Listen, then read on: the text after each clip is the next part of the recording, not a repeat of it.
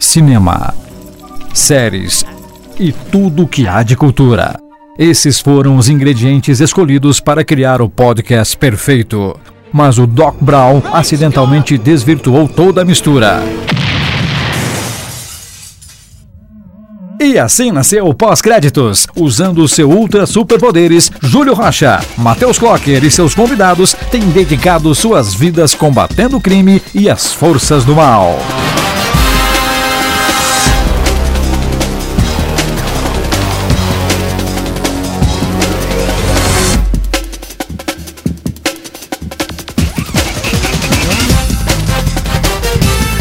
Olá, ouvintes do podcast Pós-Créditos. Está começando mais um episódio muito empolgante desse nosso podcast favorito. E hoje nós vamos falar sobre esse filme que está deixando tudo muito, muito tenso, dividindo opiniões de um jeito bom dessa vez, que é Capitão América Guerra Civil. E para falar de Capitão Guerra América Guerra Civil, eu trouxe aqui de volta, finalmente, a Liz Cláudia. Olá, galera. Um prazer enorme retornar falando de um assunto tão legal e que vai render tanta discussão boa. Isso aí, tava com saudade de você, Liz. E também, também, estamos mais uma vez retornando aqui com o Luiz Avan. E aí, galera, tudo bem? Parece, mas não estamos falando do nosso cenário político. E fazendo sua estreia no podcast do Pós-Créditos está a Luísa Romagnoli. Oi, gente, tudo bem? Uma honra estar aqui com vocês hoje. Olá, Luísa, seja muito bem-vinda ao Pós-Créditos. Obrigado, querido. Então, vocês ouvintes que estão aqui, abriram esse podcast, já viram no post que ele é sobre Capitão América Guerra Civil, vocês estão muito mais do que cientes de que a gente, todo mundo aqui já viu esse filme, a gente tá falando com você que também já viu. Então, se você, por um acaso, ainda não viu, é, vai ver, para de ouvir, vai ver, aí você volta, porque vai estar tá cheio de spoiler, a gente não vai se segurar, vamos falar tudo mesmo. E, e é isso. E você que tá sentindo falta do Matheus, aqui faz, guiando esse negócio, ele tá aqui na minha frente, na verdade, só que ele não viu o filme ainda. Então, por motivos de força maior, ele não pôde ver o filme ainda, e quis se ausentar dessa edição, porque a gente não pode perder nosso timing. Então... Ou seja, ele vai escutar tudo e tomar uns spoilers na cara. É, pois é, eu vou tentar ser bonzinho com ele aqui, mas eu faço um sinal de fumaça quando, quando eu for dar um spoiler muito forte. Quando você for dar um spoiler, tapa o olho dele. Exatamente. É, mas então, o Matheus não está aqui, mas ele volta no próximo episódio com certeza e vai ter spoiler. Isso é tudo que eu preciso falar antes de começar a discussão. E já que nós estamos discutindo, começando, eu quero perguntar para cada um de vocês. Começando, vamos ver. Pela Luísa, que é nova. Luísa, antes de ver o filme, você era Team Cap ou Team, Cap ou team Homem de Ferro? Com certeza. Team Cap, isso veio dos quadrinhos ou tipo, você simplesmente sabia que seria de qualquer forma? Não, desde os quadrinhos. Porque eu li faz tipo um tempo e daí, meu Deus, só uhum. pode estar certo. E é isso aí. Isavan, eu sei que você também leu. Você que leu, certo? Team Cap ou Team Iron Man? Eu, eu, pra ser bem sincero, eu li o quadrinho antes do filme, mas foi recentemente. Foi esse ano que eu li o quadrinho. Mas eu já sabia de, de cada, o que cada um defendia e eu tava no time do Capitão América. Uhum. E Liz, você, qual que é o seu time? Olha, pela HQ eu seria Team Cap, mas é, eu tenho uma opinião muito divergente com relação às HQs e aos filmes da Marvel. Então eu fui assistir sem um time e saí de lá com um time que não é nenhum dos dois. Olha só, eu também fui lá. Então dá pra falar que todo mundo entrou no cinema. Tinha... todo mundo entrou no cinema Team Cap, eu também entrei no cinema Team Cap, eu li as HQs faz, sei lá, uns dois anos. E também. Eu, eu li as HQs quando anunciaram o filme, né? Foi o que eu fiz. E é, realmente, eu acho que se você for Team Iron Man nas HQs, você tem algum problema sério de caráter. Desculpa, mas né.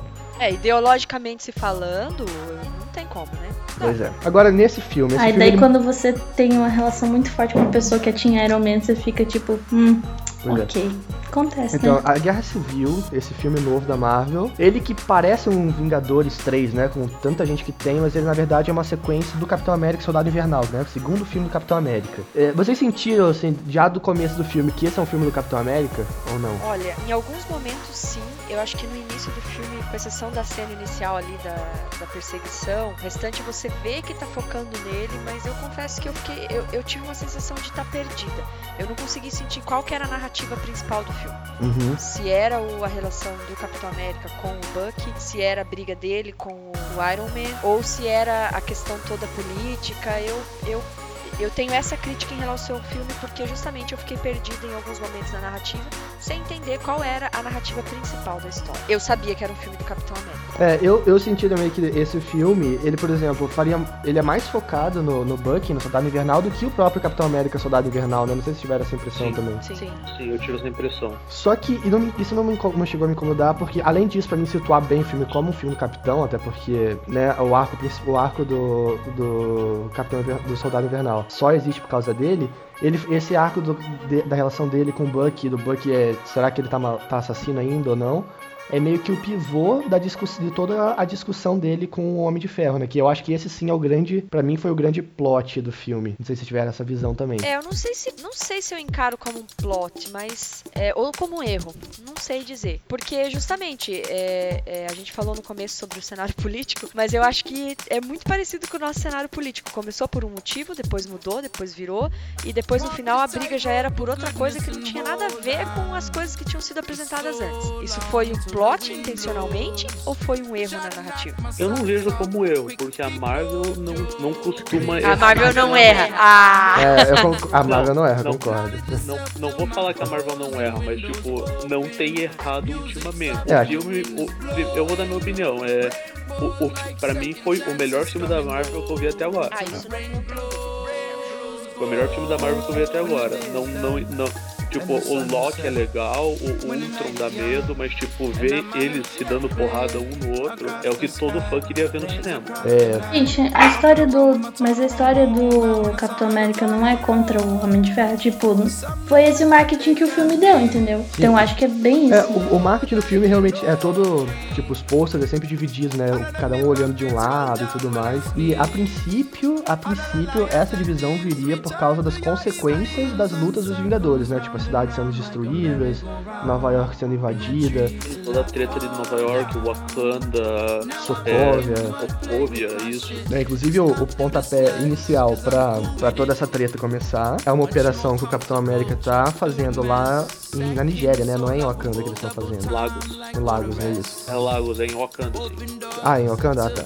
Então, é uma operação que eles estão fazendo lá, que indo atrás do Ossos Cruzados, para quem não lembra, era um dos personagens que enfrentava, que era antagonizava o Capitão América no Soldado Invernal, no segundo filme. E assim, o final da operação, na real, a operação toda era uma, era uma armadilha, eles caíram na armadilha, não conseguiram conter uma explosão e muita gente morreu, né? Basicamente isso, muita gente inocente morreu. Eles conseguiram é, recuperar o, a arma biológica, mas a explosão acabou acertando o prédio e muita gente morreu, exatamente. E essa cena, eu acho essa cena importantíssima, até pra, pra toda a sequência narrativa da Marvel, porque essa cena mostra o quanto a, a Wanda, ela não tem controle do poder dela. Isso, ela é muito poderosa, ela é mas ainda não sabe o que tá fazendo, né? aprendendo a lidar com isso, né? E isso é, eu acho que vai ser muito importante frente. Isso, com certeza. Porque, inclusive, essa operação, ela é a gota d'água, né? Depois que essa operação acontece, que aí o pessoal fica de saco cheio, pô, por que destruíram Nova York, destruíram Sokovia, destruíram Londres, destruíram aqui, ali, Washington, no Capitão América. E aí, né, o secretário de segurança resolve que resolve que tá na hora de propor alguma, alguma coisa. Vamos resolver isso. Esse secretário de segurança, que pra quem lembra bem, é o vilão do filme do Hulk. Lembram disso? É, o, é o, é o, é o General Ross. Isso. Isso. Não lembro disso. Mas o. Ele que também nos HQs ele é o Hulk vermelho, né? Ele é o Hulk vermelho, exatamente. Pois é, não sei se isso um dia vai acontecer aqui. Ah, mas... eu duvido muito. É universo... Tem que expandir o universo do Hulk, é uma coisa que eles não vão fazer. Eles já falaram que não vão fazer o filme do Hulk. Pois é, é que o Hulk. Ah, mas é porque ficou uma merda, né?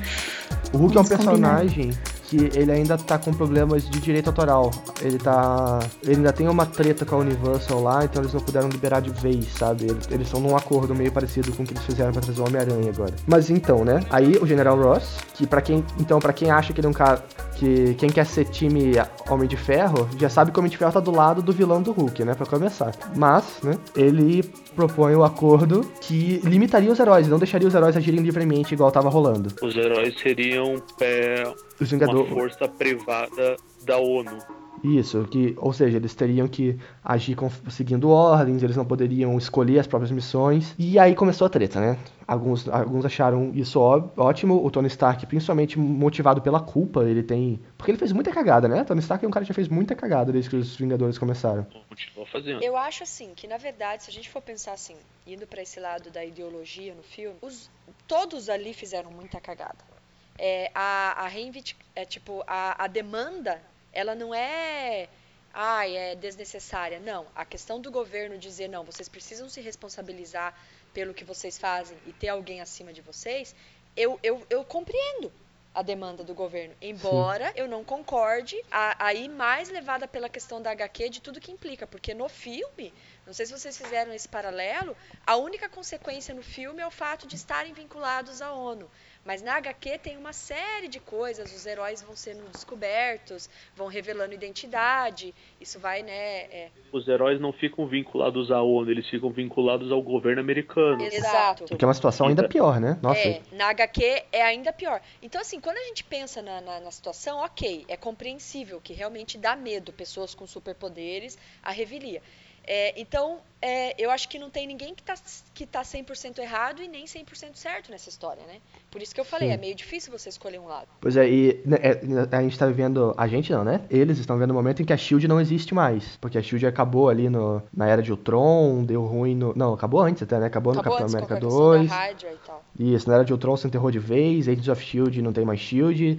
Então, assim, eles estão agindo de fato, é o Capitão América líder, mandando, comandando a galera, sendo estrategista. E aí eles caíram numa armadilha e pessoas inocentes morreram por causa disso, né? É, eu só tinha um problema com esse, esse, essa parada da destruição das lutas que causam, porque eu sempre pensei, cara, se vem um monstro do espaço atacar, é lógico que vai ter destruição. Acho que era melhor que eles não tivessem feito nada, por exemplo, em Nova York. Sei lá. Mas, mas tem um discurso que justifica usar Nova York como desculpa foi, muita, foi muito merda, porque, tipo, meu, tinha alienígenas invadindo a galera. Você quer, você quer que a gente não destrua nada pra expulsar eles? Ah, não, beleza, ok. Não tem pois como. É. O que você ia falar, Sabá? É que tem um discurso que justifica a presença dos monstros, que quando eles apareceram, os monstros começaram a surgir. Isso, é, esse, Por... esse discurso eu acho bom, acho válido. É, ele só, só abriu o portal quando o Thor veio, né?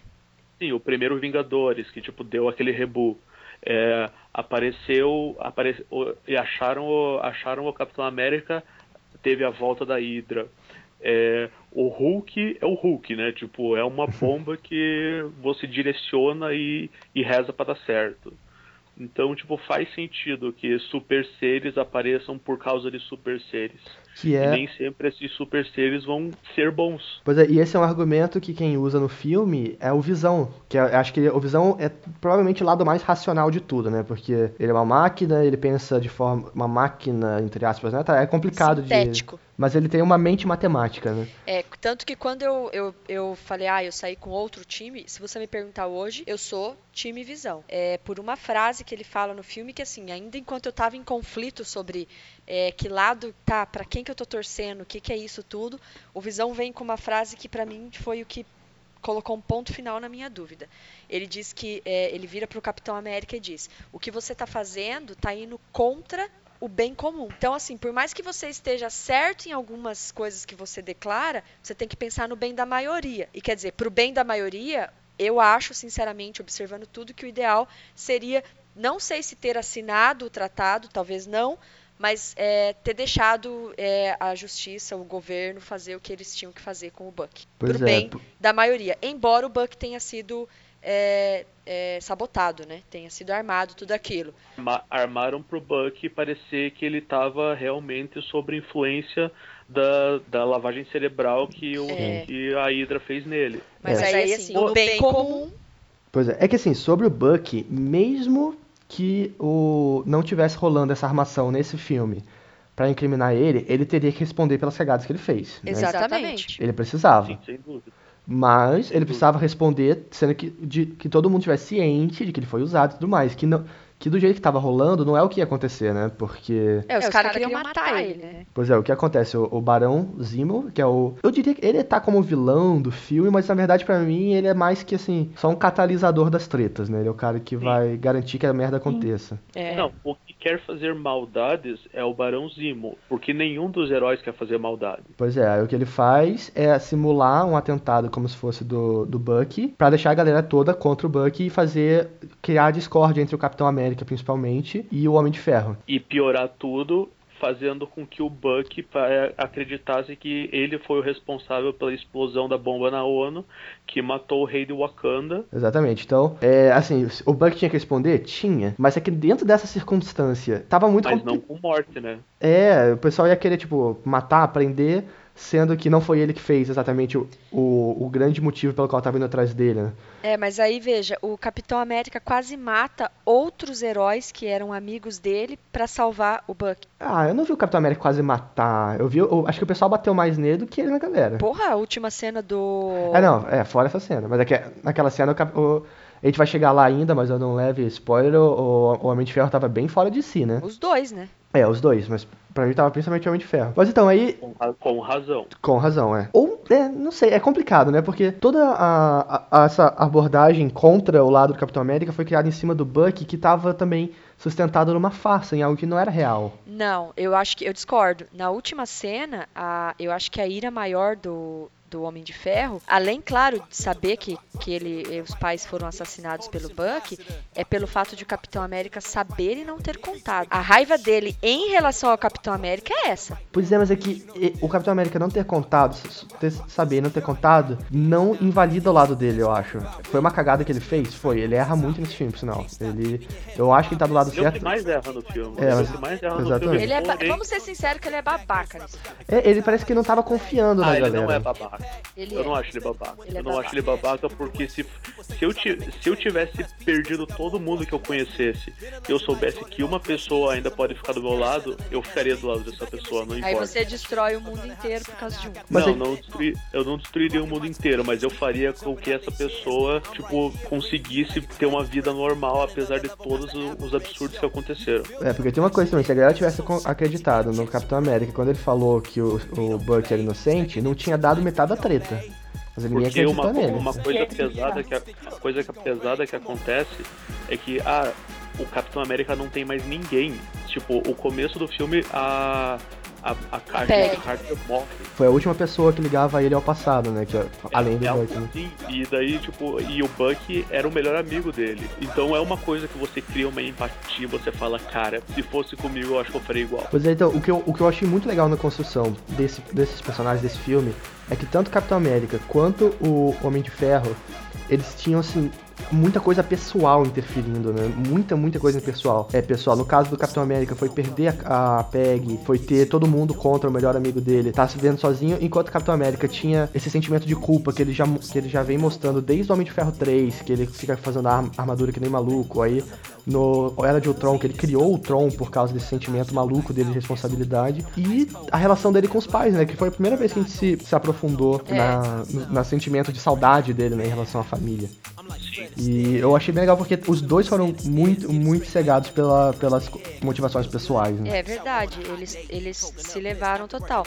Aí os outros é, heróis acabam escolhendo lados meio que ideologicamente. É, e isso eu achei válido, não foi por, por empatia, porque se fosse assim, Natasha Romanoff teria ficado do lado do Capitão América, né, de cara. Com certeza. E aí eles vão ideologicamente e tal e se, se ficam um pouco fora dessa questão pessoal. Mas aí isso, eu acho que na, no roteiro é, me incomodou justamente que eles é, que escolheram ideologicamente é, ficou muito superficial a briga, ficou muito ok, estamos brigando, mas somos amigos, não se preocupem. Só estamos em lados diferentes. E não é assim, não foi assim na HQ, e eu sei que não segue o mesmo modelo, mas eu acho que, que tinham que ter reforçado um pouco assim de que os caras entraram são heróis, são pessoas com poderes, com habilidades, eles entram pra bater e entram pra machucar, não é pra dizer, ai, só tô te batendo de leve porque você é meu amigo. E eu tive muito essa impressão na cena do aeroporto, de que era uma coisa meio. A Natasha falou pro cliente quando eles estavam se pegando ali no. Aí ela perguntou, ai, nós somos amigos, né? Eu senti muito isso, que foi mais pessoal do que mais do que político o negócio. Ah, pois é, ela, ela aliviou, né? Tipo, aquela grande treta, falando, ah, a gente ainda é amigo, né? Foi uma piadinha pra aliviar aquela tensão toda. Né? É, e aí não faz sentido, tipo, dois caras brigando ali por um ideal. Você acredita num ideal a ponto de, de brigar, bater nos seus amigos por causa daquilo, e no meio da luta você diz, nós ainda somos amigos, né? Ah, somos, beleza. Não, peraí. Que a- é que a Marvel tem esse quê de ok, é uma é um, é um, é um negócio mais pra. como é que eu posso dizer? É um negócio mais leve. Mais familiar, Eles, assim, eles, né? não- eles não eles não estão brigando por porque eles estão putos um com o outro. Eles estão brigando por ideais. Mas aí que tá, quando você briga por Aí, ideais. a- aí não que tem eles não como. querem, aí eles não querem matar um ao outro, eles simplesmente querem impedir um ao outro. É bem diferente. Pois é, então, eu senti que assim, a maior parte da, único, os únicos que realmente estavam com sangue nos olhos ali eram o Homem de Ferro e o Capitão América. Os outros escolheram um lado Não, e seguiram. não, o Pantera Negra. É, o Pantera Negra é verdade. O Pan- Pantera Negra tava com sangue nos olhos por causa do Bucky. o Pantera Negra queria matar o Bucky, né? Porque tava culpando o Bucky pela morte do pai dele. E, e, e, tipo assim, quem tava do lado do Bucky tava contra ele, né? Foi a visão dele. Ele realmente também tava bem sangue nos olhos. Mas. Mas, mas pra- a, a única coisa que realmente eu fiquei é, um tanto chocado na cena do aeroporto foi quando o Capitão América entrou no, no avião junto com o Bucky e beleza, a, a Natasha impediu, é, impediu o Pantera deles, deles, dele impediu o avião de voar, porém o Visão deu aquele mega burst na cabeça que pegou no War Machine. Pois é, então. e- Cara, pega no avião, mata os dois. Não, e assim, ele não mirou no avião, ele mirou no Falcão. Se pega no Falcão, o Falcão morre, porque o Falcão não tinha toda. Não, Não, tinha. ele, mirou- ele mirou no avião. O No avião, Falcão ah, tá. tava, Falcão tava indo atrás pra impedir o, o War Machine. Não, mas o Falcão tava no caminho do tiro. É, porque o tiro ia pegar no Falcão. É, na verdade, o, o, o próprio, ele fala, né? Tipo, ah, ele tá no meu encalço, eu preciso da tua ajuda. E aí ele vai, ele mira no Falcão. Ele mira no Falcão. Pois é, e o Falcão sai da frente, aí pega, né, no, no cara. E vocês viram o que aconteceu. Então, Mas aí já tem, eu acho que já tem uma preparação, porque lá, na- lá no começo, quando ele tá conversando com a, com a feiticeira Escarlate, ele fala é, que ele não sabe o que é aquilo, né? Aquela, aquela pedra, sei lá o que que é aquilo, que ele não sabe o poder daquilo, ele não sabe o quanto ela domina ele, o quanto ele domina é, ela. E ele já tá numa confusão por causa do que rolou entre os dois, que tem meio que uma coisa estranha, que a gente não sabe se vai virar um romance, se não vai, se é uma coisa paternal ou se é mesmo um romance, não fica claro. E aí parece que ele tá confuso e com isso ele perde o controle. Não que, eu acho que não que ele tenha mirado, vou matar esse cara, o Falcão. Mas eu acho que ele perde o controle do, do tamanho da gravidade daquilo, né?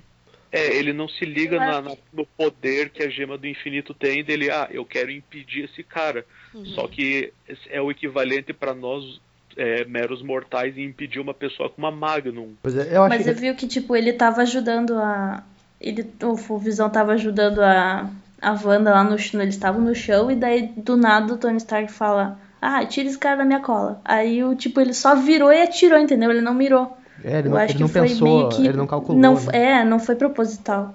Então, eu acho que isso é um ponto interessante, já que a gente tocou agora no Visão, a gente pode falar um pouco dele, que foi um personagem que pra mim se desenvol- se desenvolveu de uma forma interessante, né?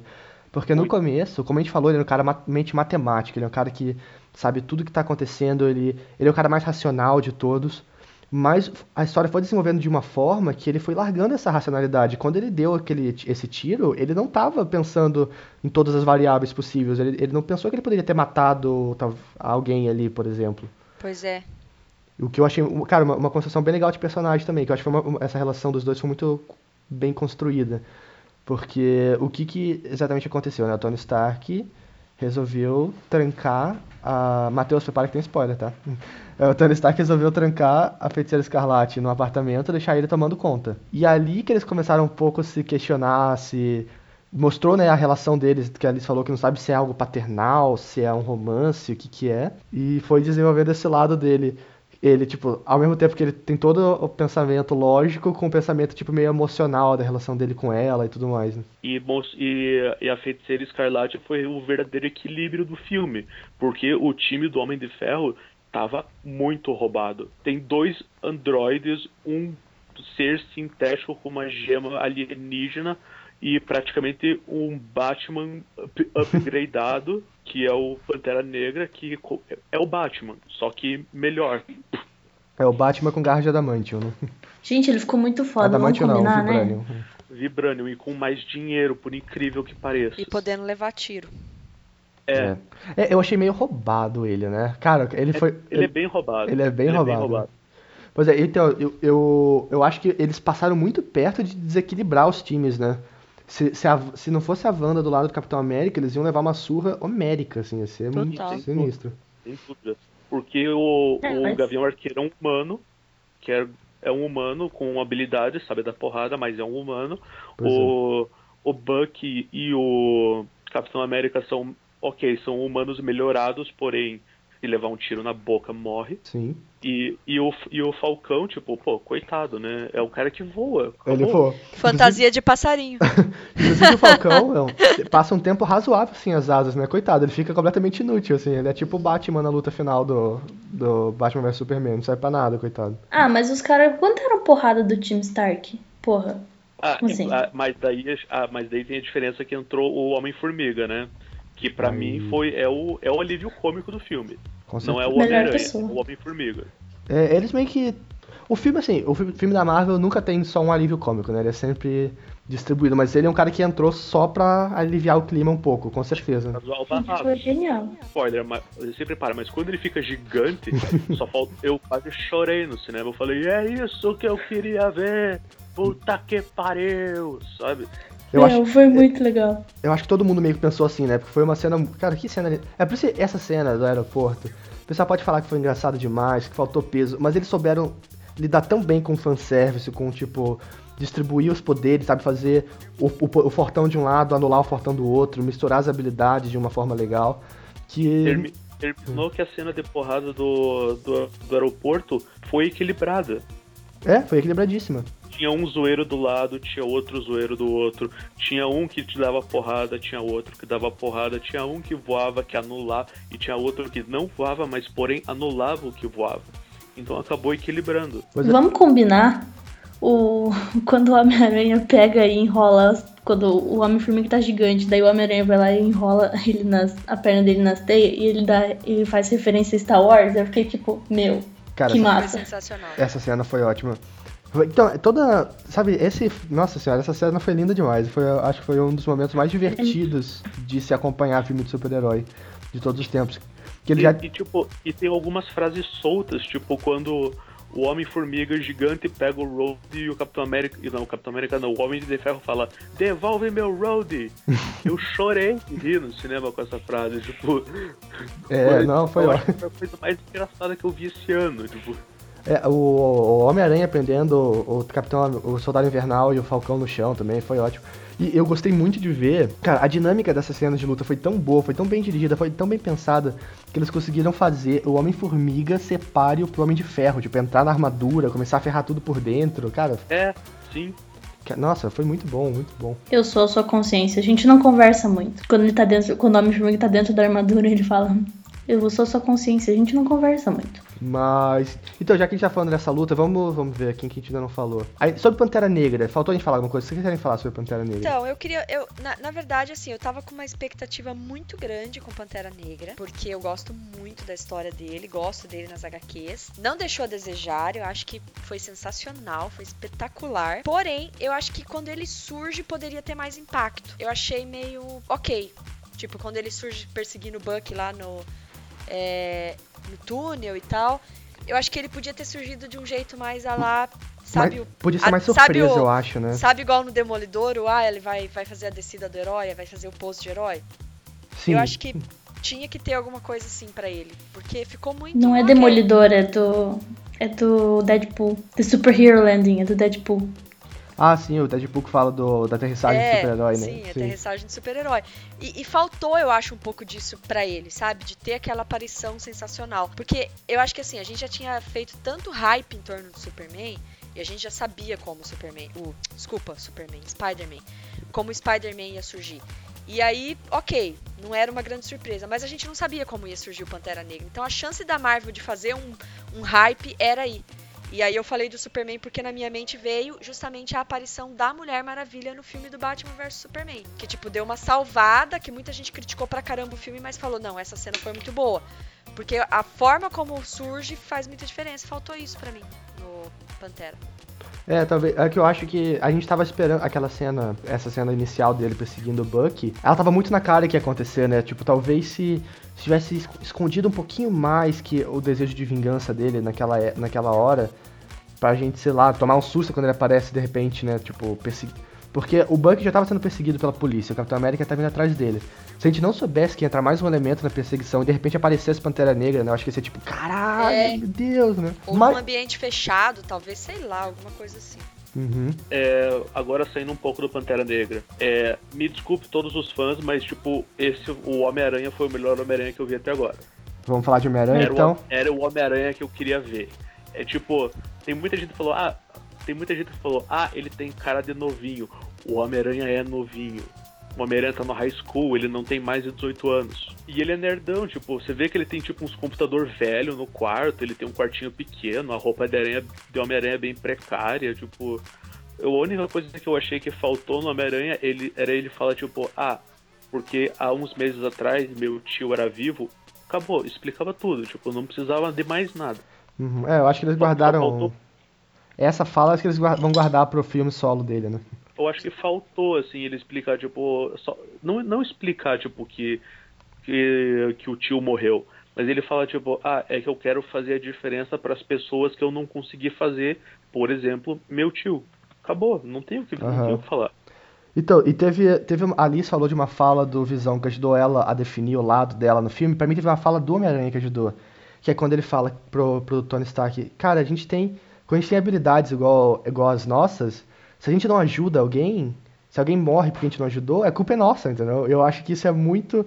É muito porque eu sou Team Cap na parada. Porque esses caras podem ajudar e ficam se travando por coisa besta, né? Cara. É, sobre, o- sobre o Spider-Man, eu vou ser sincera, eu não tinha assim. Eu não sou uma. uma- eu gosto da, da história do, do Homem-Aranha, mas eu não sou hater de nenhum dos Homens-Aranhas. Nem do primeiro, nem do segundo.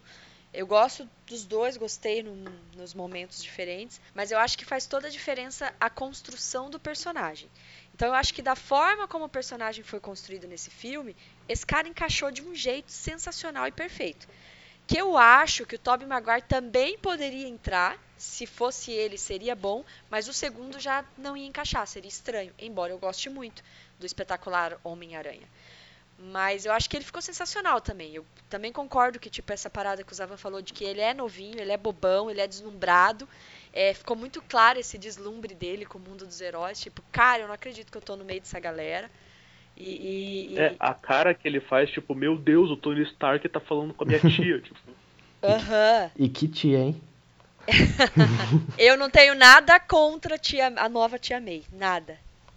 Nova mesmo. É, Lu, qual- você teve uma opinião mais negativa, né, sobre o Homem-Aranha, porque você não compartilha ela com a gente. Eu compartilho. Eu digo que eu gostei muito do Homem-Aranha. Eu achei que encaixou. Só que a cara do Tom Holland com aquele cabelo arrumadinho, não. Sei É. lá, pra mim o Homem-Aranha. O Peter Parker tinha que ser mais desleixado. E o Tom Holland tava muito almofadinho pra mim.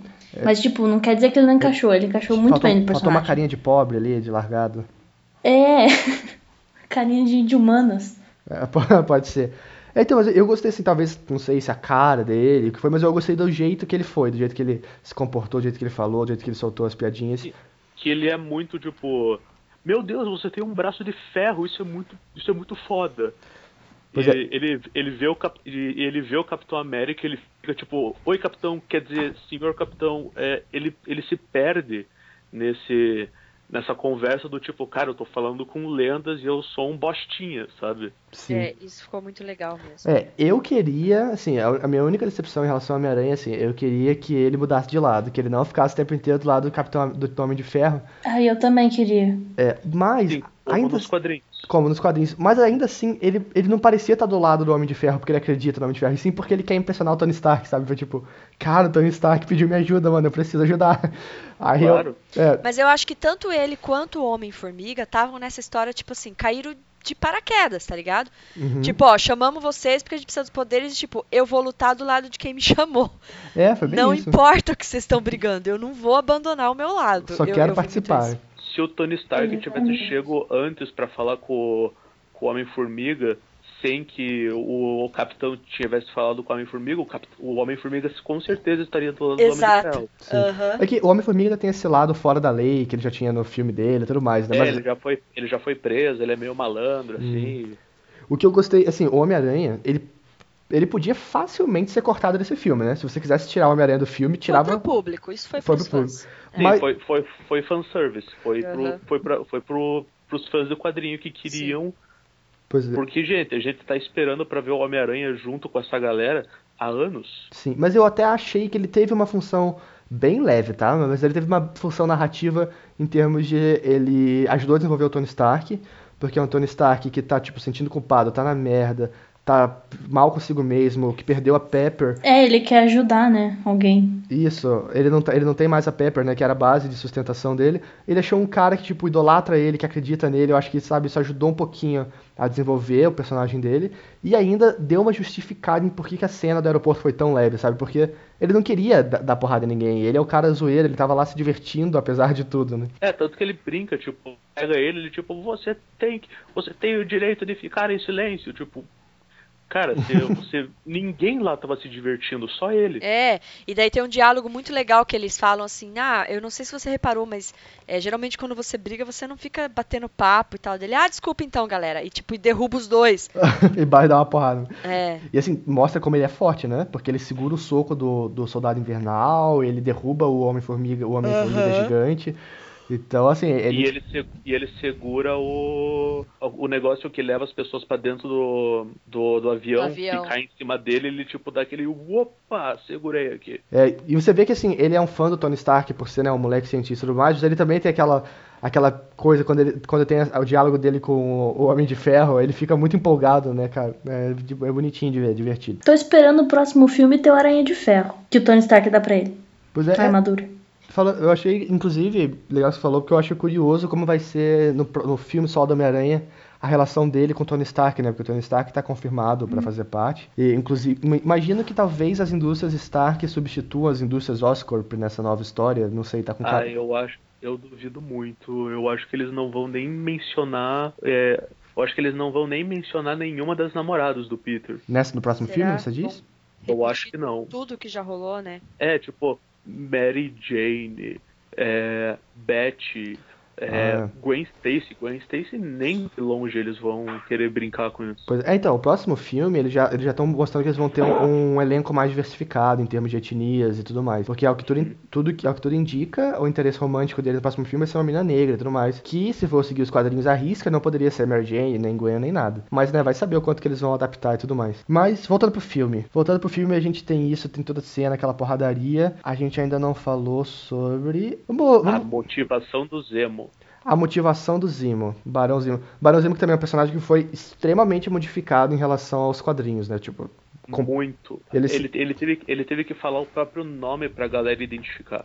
É, não, o nome foi, o- ele podia ter qualquer nome, ele podia ser José se quisesse, porque de Zimo ele não tinha nada, né? Em comparação ao personagem original, o que não é um problema. É, mas dava cara assim, eles colocaram só pra fazer também um fanservicezinho, né? Tipo, ah, identifica um vilão aqui. Mas eu achei, eu achei a- até mais digno eles mudarem tanto o personagem, porque não é um personagem que tem uma base de fãs tão grande, se ou perto de na, ou perto de nada praticamente, e falar, ó, esse é o Zemo. Porém, não é, Pois é, e assim, ele porque a continua. motivação dele é muito boa. Ela, ela é boa. Ela, ele assim, ele tem uma função nesse filme que é parecida com a função que tem o Lex Luthor no Batman vs Superman, né? Que assim, ele tem um plano meio super mirabolante pra colocar um contra o outro e, né? Ali- Aliás, a impressão que dá às vezes, a gente sabe mais, a gente sabe que as produções estavam meio que sendo feitas né, simultaneamente, não, não teve um tempo grande entre as duas, mas a impressão que dá é que meio que tinha um espião nas duas Tem produções. muita coisa em comum, né? Porque tem muita similaridade e, por exemplo, é- é- essa questão do, do vilão, por exemplo, eles foram lá, pegaram um vilão que, é, como o Zava falou, não é tão clássico na história, mas né, tem, tem todo uma- um roteiro e transformaram de jeito completamente diferente. É, Batman fez a mesma coisa. Batman vs Superman teve a mesma pegada. Eles pegaram três vilões, transformaram em um e o Lex podia chamar Sebastião É, porque de Lex Luthor já não tinha mais nada praticamente, né? né? Não tem. é, tá lá só pra fazer uma referência, fazer um fanservice, dizer, olha aqui, ó, tem aqui a- é- essa referência de um da forma como o Apocalipse foi criado na HQ e da forma disso e o Lex que é mal e tal e etc. Foi a mesma coisa que eles fizeram agora. É, eu acho pouco prov- provável que tenha sido inspirado em um e em outro. Eu, É. eu prefiro entender que foi coincidência, né? É, eu acho que assim, as duas, os dois filmes optaram por colocar um vilão pra não para não ter que você escolher um personagem pra ser vilão, sabe? Tipo, porque se não tivesse o Lex Luthor, talvez você tivesse que ver o Batman como vilão. Se não tivesse o você talvez teria que ver o Homem de Ferro como vilão. É, eu acho que é um pouco disso e também é porque é, os fãs de, dos filmes de heróis hoje, eu acho que, sei lá, talvez, não sei, eu vou chutar, 50% são pessoas que nunca chegaram nem perto de uma HQ, talvez até mais. né? E, e aí o que acontece? Se você pega um herói, é, um vilão é, que, é, que não é clássico, que não é tão conhecido, as pessoas não têm referência daquilo. Agora, qualquer pessoa, goste de HQ ou não goste, sabe quem é Lex Luthor. E aí eles acabam fazendo essa, essa junção, talvez, para dar uma, né? Dar uma facilitada. Puxar público e tudo mais. É, né? e tal. Então, aí, o que eu Mas achei. eles souberam aproveitar o Zemo, porque se eles pegam o Zemo dos quadrinhos, ia ficar ridículo de um jeito. Ia ser O muito difícil uniforme do Zemo é roxo, ele parece um fantasma. É, e, e desenvolver todo o arco verdadeiro do Zemo, colocar ele como um vilão, um cara que real, um cara que dá porrada, um cara que Precisa entra de em ação. história, né? É, ia precisar de mais tempo, não ia poder desenvolver É. tanta treta. Por isso que eu achei que, nesse aspecto, a Guerra Civil soube lidar melhor com a figura do vilão do que o Batman vs Superman. Sabe, por- eles justificaram melhor a, a motivação do vilão, porque o, o- foi bem claro, o, o Zimo foi motivado por ter perdido a família num incidente envolvendo super-heróis e tudo mais. Ficou E ele queria destruir os Vingadores. Exatamente. Qual qual o melhor jeito de destruir? Se, tipo, vem monstro do céu e não destrói, vem um robô maluco e não destrói, coloca um pra matar o outro, né? Ok. Foi isso. Não precisa trazer um monstrengo apocalíptico, né? Pra matar. Achei, achei meio surreal, mas ok. É, foi bem É meio, é, mirabolante, meio, né? é meio fabricado, né? É meio tipo, Sim. ok, vamos fazer esse cara lunático, que os caras vão lá pra salvar o país dele e acaba morrendo uma galera. E vamos fazer esse lunático. que Eu achei muito fabricado, mas a gente tá falando de filme de herói, né? Isso. Ele foi um E aquela suspensão de descrença, né?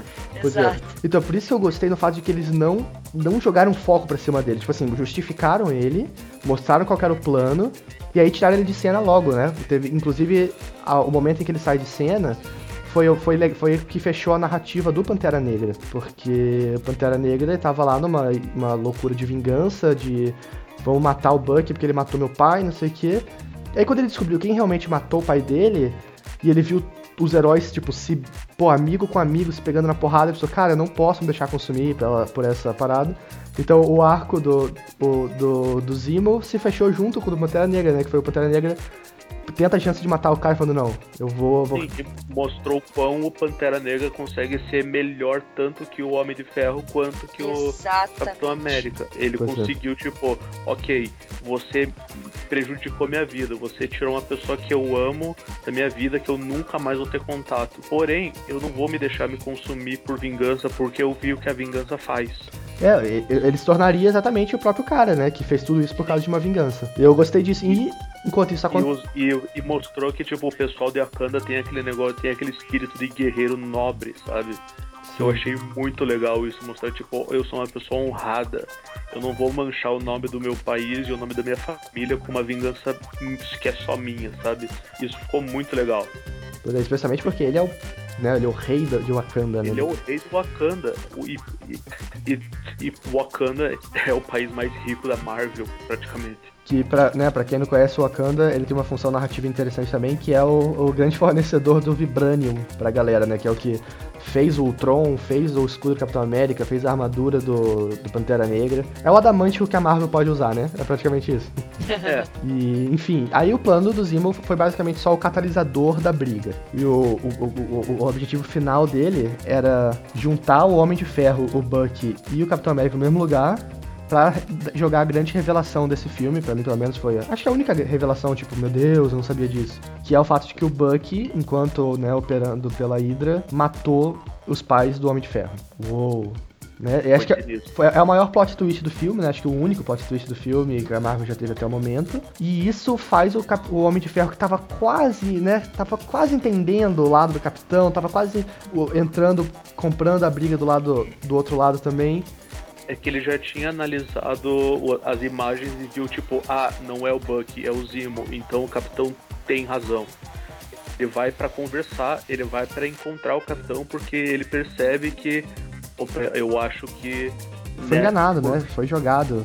É, eu acho que eu fui enganado. Eu acho que eu errei mas, de aí, novo. mas aí é o que eu digo, quando eu digo que o Capitão América não é essa, essa honradez toda, é porque ele escolheu esconder esse fato do, do Homem de Ferro. Né? E, e aí o que acontece? Quando ele chega, ele já tá, como vocês falaram, ele já tá é, convencido e tal, que vai lá pra ajudar ele, na verdade. e ele descobre. Aí muda toda a história. A briga já não é mais nem por tratado de Sokovia, nem por, por, por salvar ou não salvar o, o. ajudar ou não ajudar o Buck. É porque o Capitão América mentiu o tempo inteiro. Sim. Né? Mas- e isso pra mim é muito condizente com o ritmo do filme, porque é tudo. É, é tudo muito pessoal? É tudo muito, tipo. Aquilo parece que era uma desculpa pra eles, tipo, lavarem roupa suja, sabe? É Porque a Lu. Eu, então, eu tava preocupado que a, que a briga acabasse simplesmente porque eles perceberam que foram enganados e não por, tipo, ah, não, mudei de ideia, o meu lado tá errado. Porque, queira ou não, assim, beleza, você foi enganado? Foi, mas você continua acreditando que tá do lado certo, né?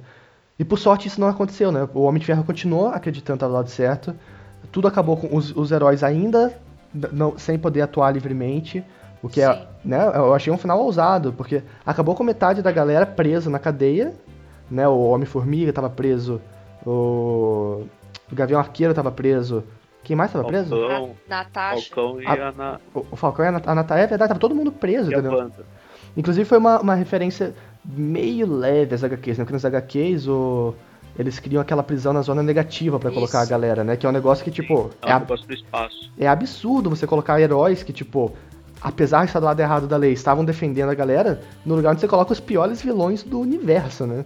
Tipo, no- nos quadrinhos, por exemplo, quem tava na cadeia junto com, junto com os heróis era o Venom, era Duende o Verde, Mercenário, o Duende Verde. E você fica, meu, como é.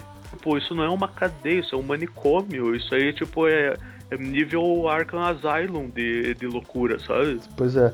Aí você, cara, você tem que questionar o lado da briga que faz isso com o Homem-Formiga, o Falcão, o Gavião Arqueiro, que, tipo, até então sempre foram pessoas leais à lei, pessoas que, talvez não à lei, mas pelo menos que estivessem sempre preocupados em proteger os mais fracos.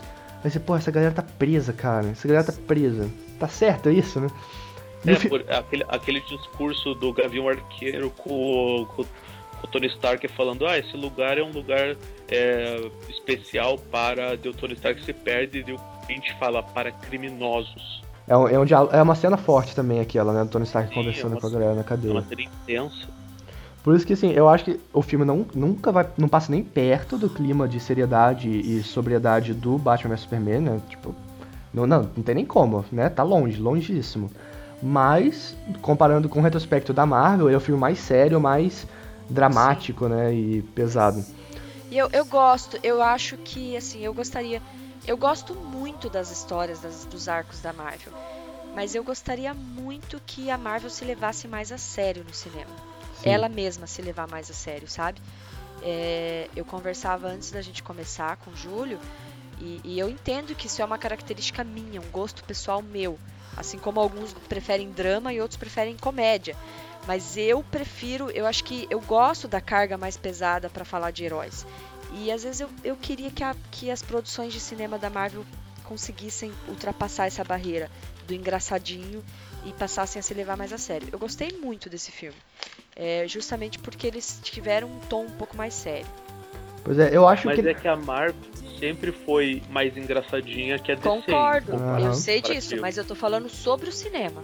Pois é. É, eu, tô- eu sei que a história, eu sempre brinco, ainda- eu sempre falo que o Flash tinha que ser da Marvel, na minha opinião. Uhum. Porque eu entendo completamente essa diferença é, da, da DC e da Marvel. Mas pensando em produção do cinema, eu gostaria de ver a Marvel se levando mais a É, sério. porque assim, em filmes anteriores, a Marvel já, já, já fez muita cagada com piadinha. Tipo, Nome de Ferro 3 tem uma hora que parece que a Pepper Potts vai morrer. Porque ela morreu, parece que ela morreu, ela cai no fogo. E o Tony, Ela tá no fogo. dá 10 segundos o Tony fazendo piada. Aí no, no Thor, o Mundo Sombrio, tem aquela cena super dramática que dá a entender que o Loki morreu. Dá 10 segundos, tá, tipo, o telefone da Natalie Portman toca com um toquezinho retardado, entendeu? Isso eu achava. Eu meio, isso era pra mim o grande problema dos filmes da Marvel. O- eu, eu gosto do humor, eu gosto das tiradinhas. Mas, cara, não estraga, né, um momento dramático. E eu acho que esse filme, pra mim, foi um filme que, tipo, não teve isso em momento nenhum, sabe? Eu fiquei, tipo, cara, todas as piadas que tiveram foram em momentos ah, relativamente apropriados. E nunca chegou a ficar tão sério, mas ficou o suficiente pra que, cara, eu ficasse de coração partido de ver o Homem de Ferro e o Capitão América se pegando na porrada. Não É, sei. Aquela cena da luta deles é triste, é. É, que termina com. Que, pô, eu. Por, por um segundo eu achei, caraca, será que o.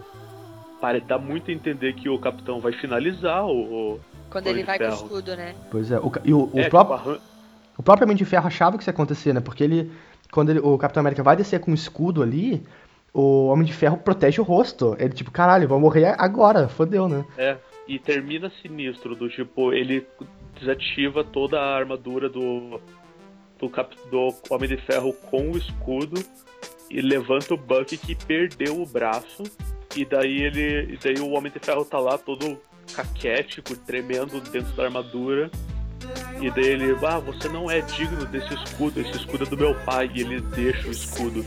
Pô, aquilo é muito pesado. Então, eu acho, é, eu acho que essa cena, é, eu passei uma boa parte do filme pensando isso, e aí essa cena foi, tipo, corroborou muito, assim, porque quando ele faz isso, ele deixa claro que a preocupação maior dele nunca foi salvar a população, nunca foi proteger as pessoas.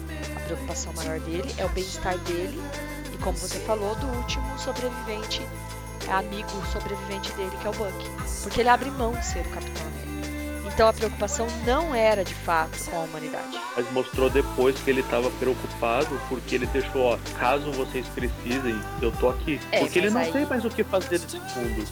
Ele é um super ser da década de 40. Ele não, ele não tem como, ah, vou voltar a estudar. É, e tem outra coisa também, o Capitão América, sem uma instituição por trás dele, sem alguém com dinheiro, cara, ele não tem o que fazer, ele não tem como salvar ninguém, porque como que ele vai fazer um escudo de vibranium?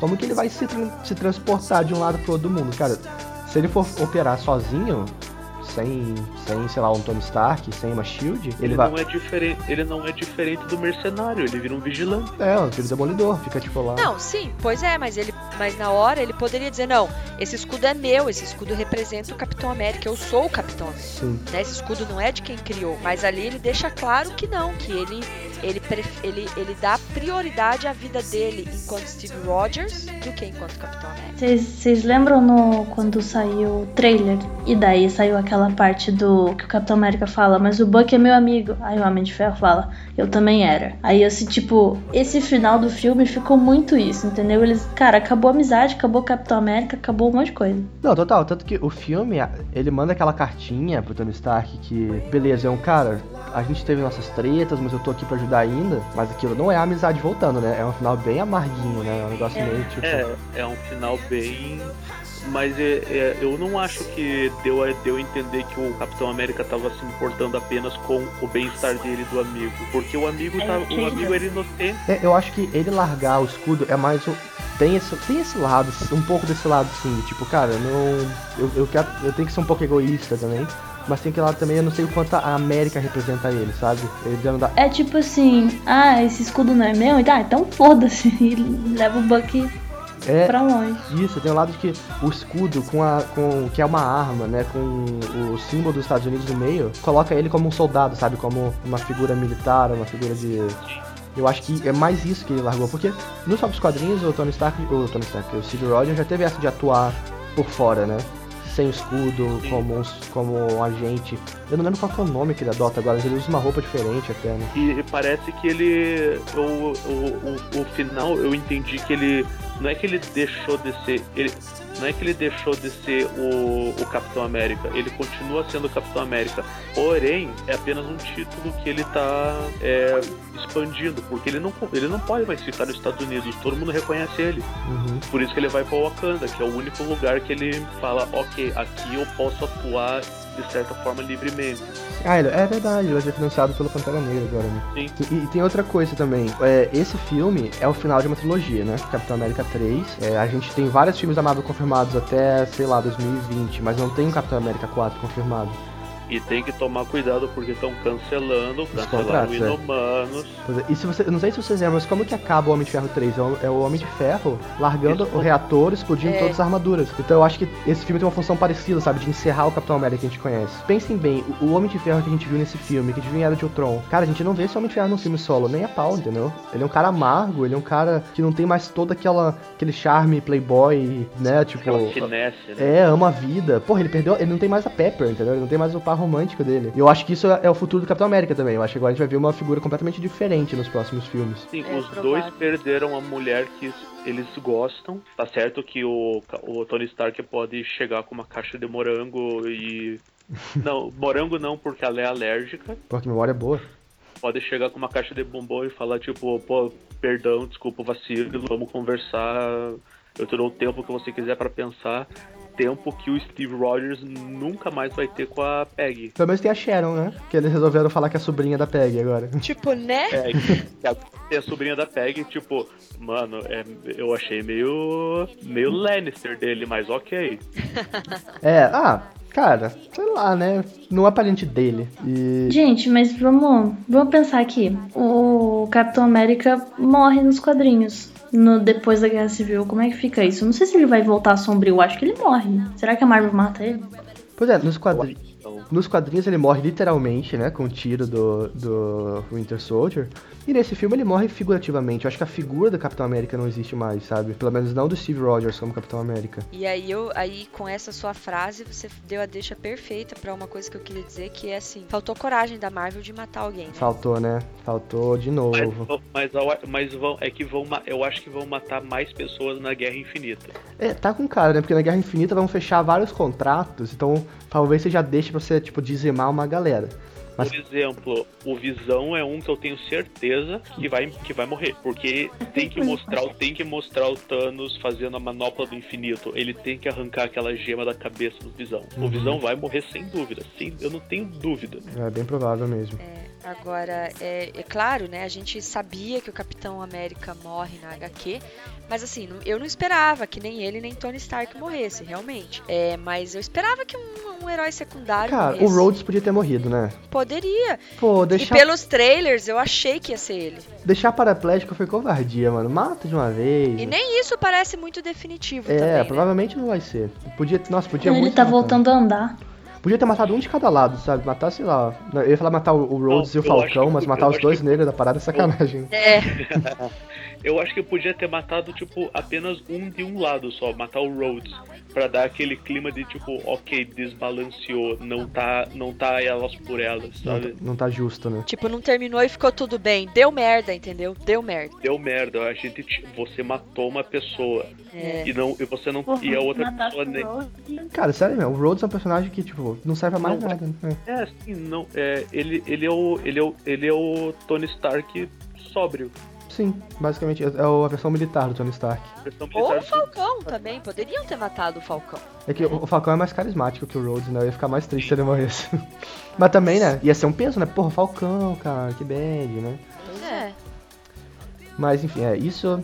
Vamos torcer. Cadê coragem da Marvel? Cadê coragem? Falta. Não que tenha morrido alguém em outro filme de super-herói por aí, né? Um filme que tá. Uma, uma franquia que tá vindo bem matar a galera era X-Men, né? Porra, no X-Men 3 morreu todo mundo.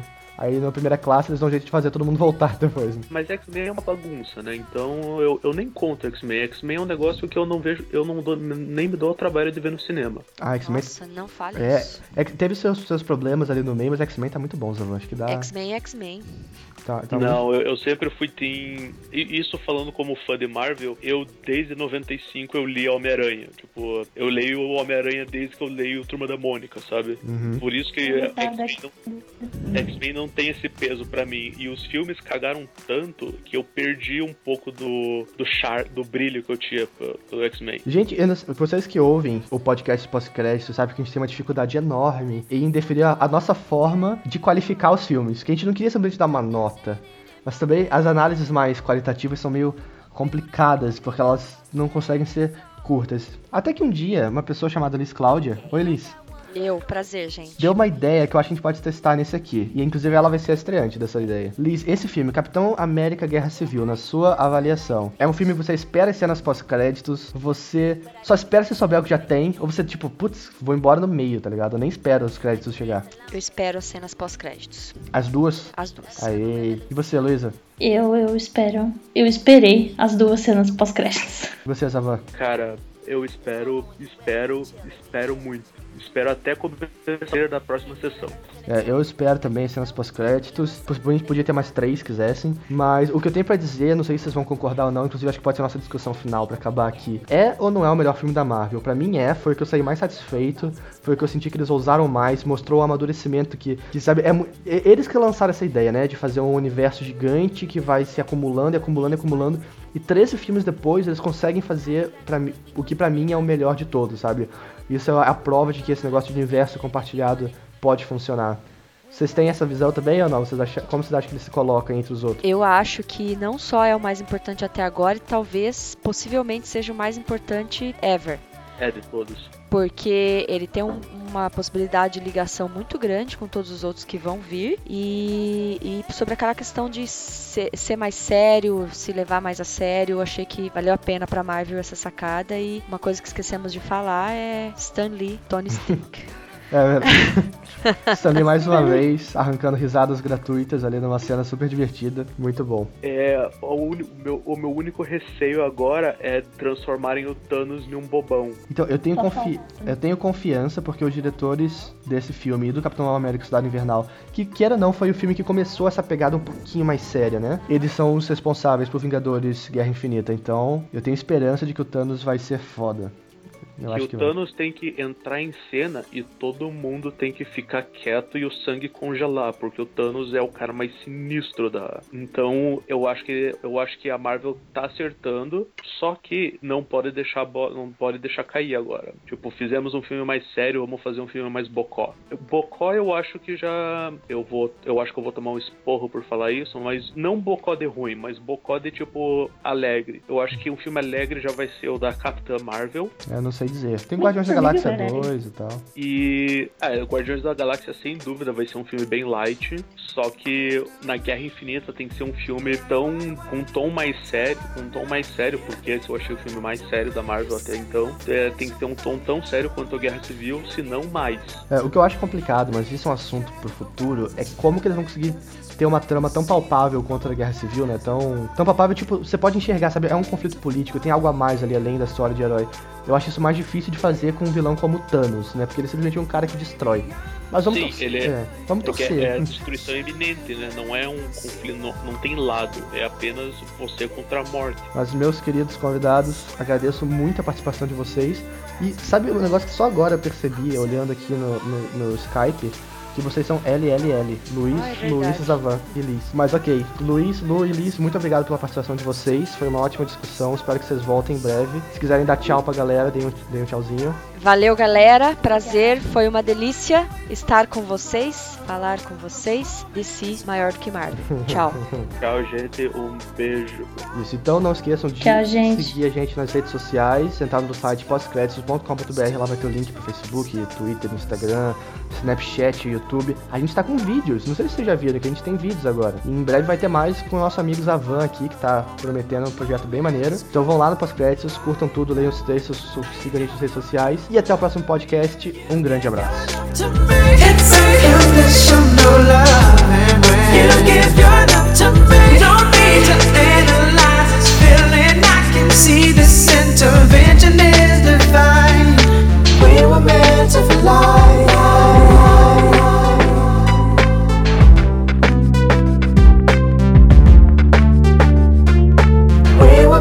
to fly.